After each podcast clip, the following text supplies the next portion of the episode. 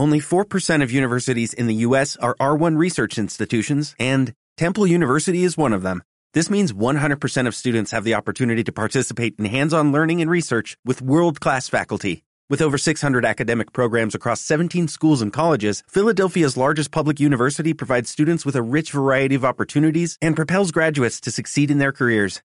Temple University. Schedule a campus tour today at admissions.temple.edu/visit. Hola, soy Gorka Fernández. Me puedes encontrar en gorkafernandez.net. Esto es Cachitos Educativos. 5 minutos diarios sobre educación.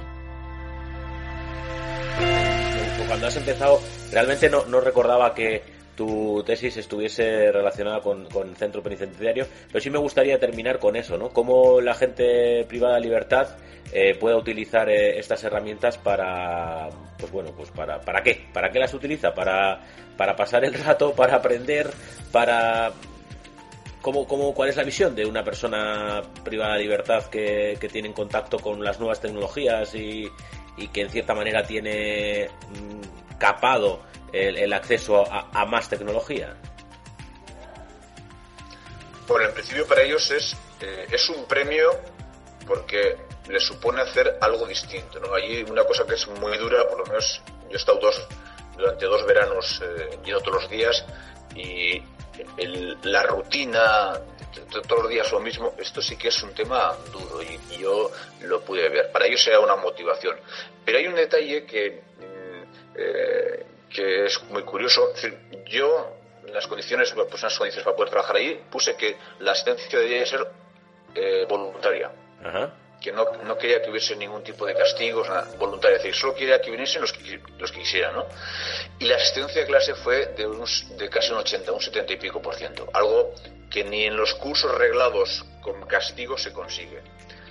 Y, y un detalle muy importante es que todos los que entraron allí eh, coincidieron diciendo al final, yo nunca pensé que sería capaz de hacer esto, ahora me planteo claro. que tengo capacidad para hacer más cosas y la anécdota quizás que a mí más me llamó la atención es eh, el caso de, dos personas que según salen del aula me dicen, oye John, salgo todos los días de aquí con un dolor de cabeza y es que es la leche.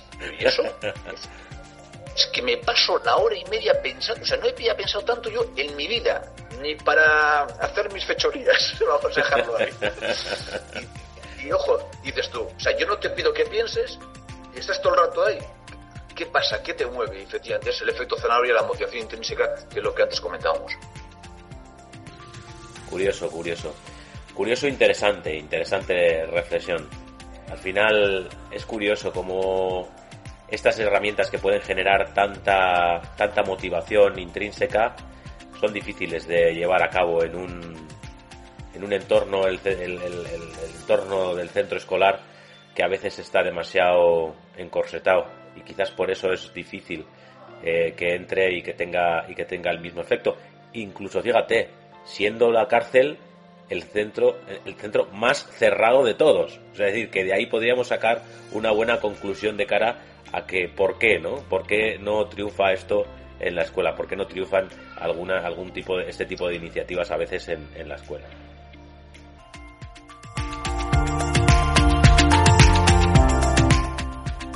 Hasta aquí el cachito educativo de hoy.